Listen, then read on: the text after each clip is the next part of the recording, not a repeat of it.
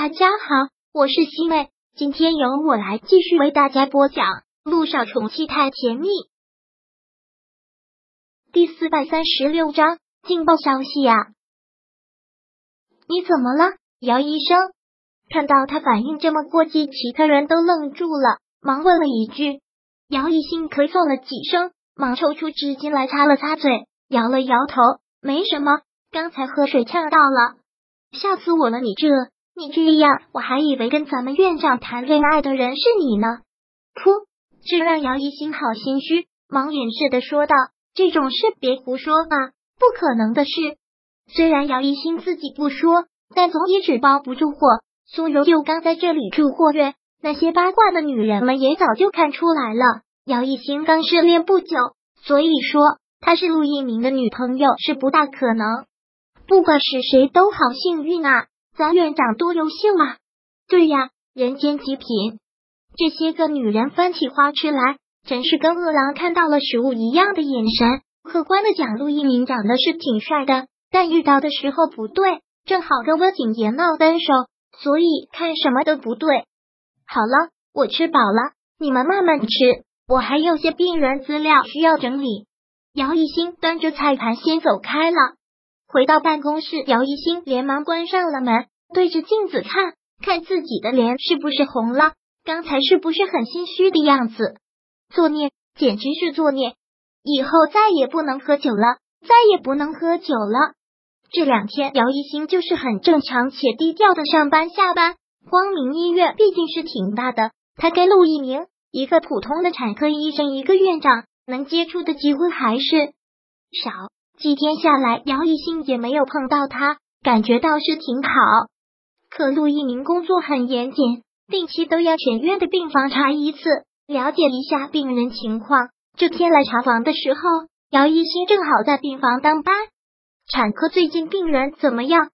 陆一鸣问李主任，李主任则直接对姚一新说道：“姚医生，你跟院长简单汇报一下。”哦，好。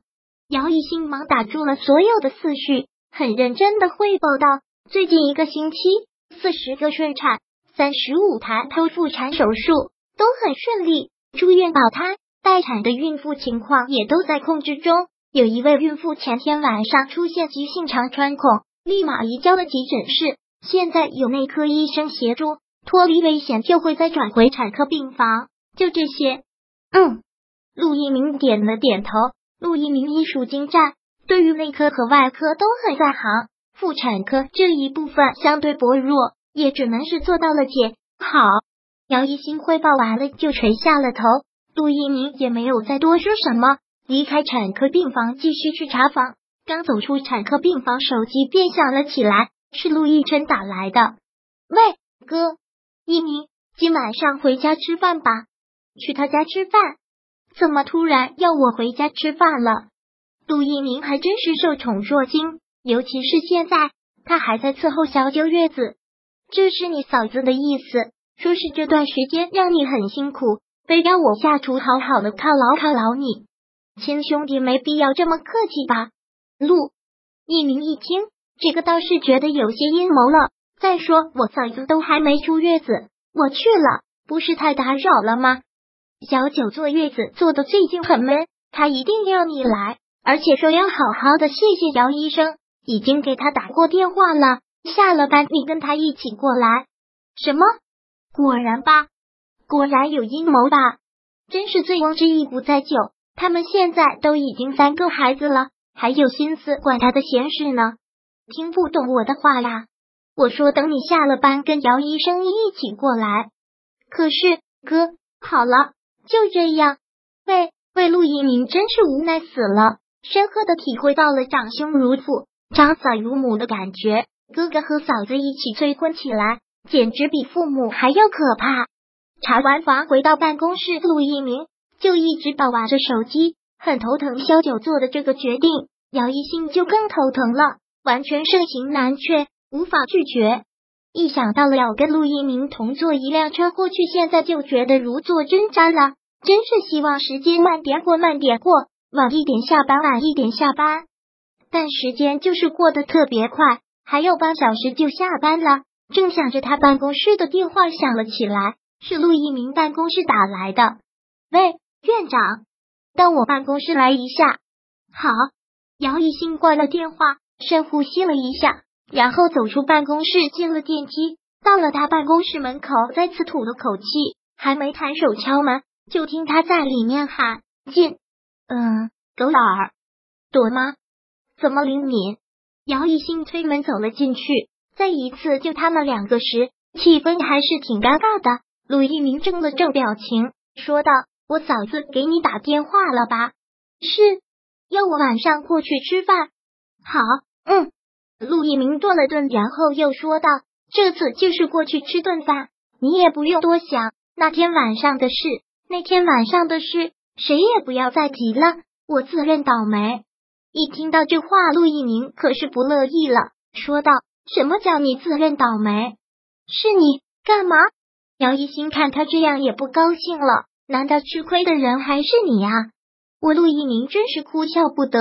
再说了，那天晚上背不起，什么都没有发生呢。他为什么要背这个黑锅？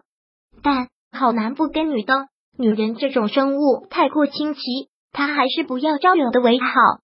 OK，我的错，不提了。那天晚上谁也不提了。说完，陆一鸣看了看时间，说道：“好了，到点下班了，你去换衣服吧，我在地下车库等你。”姚一新看了看自己，还穿着一身白大褂，他点点头，好。姚一星走了出去，陆一鸣也换好了衣服，走出办公室，进了电梯，直接到了地下车库。上了车之后，就下意识的看着时间。女人在换衣服、化妆打扮这一方面真的是很慢。陆一鸣打开了车载音响，打发时间的等着。猛然抬头看他走了过来，完全跟他平时不一样。呜。黑的秀发很直很爽的散过肩头，一身凸显身材的连衣裙，外加一双高跟鞋。此刻地下车库很安静，他的高跟鞋声格外的响，啪啪啪，朝他的这一步一步的走过来。第四百三十七章播讲完毕。想阅读电子书，请在微信搜索公众号“常会阅读”，回复数字四获取全文。感谢您的收听。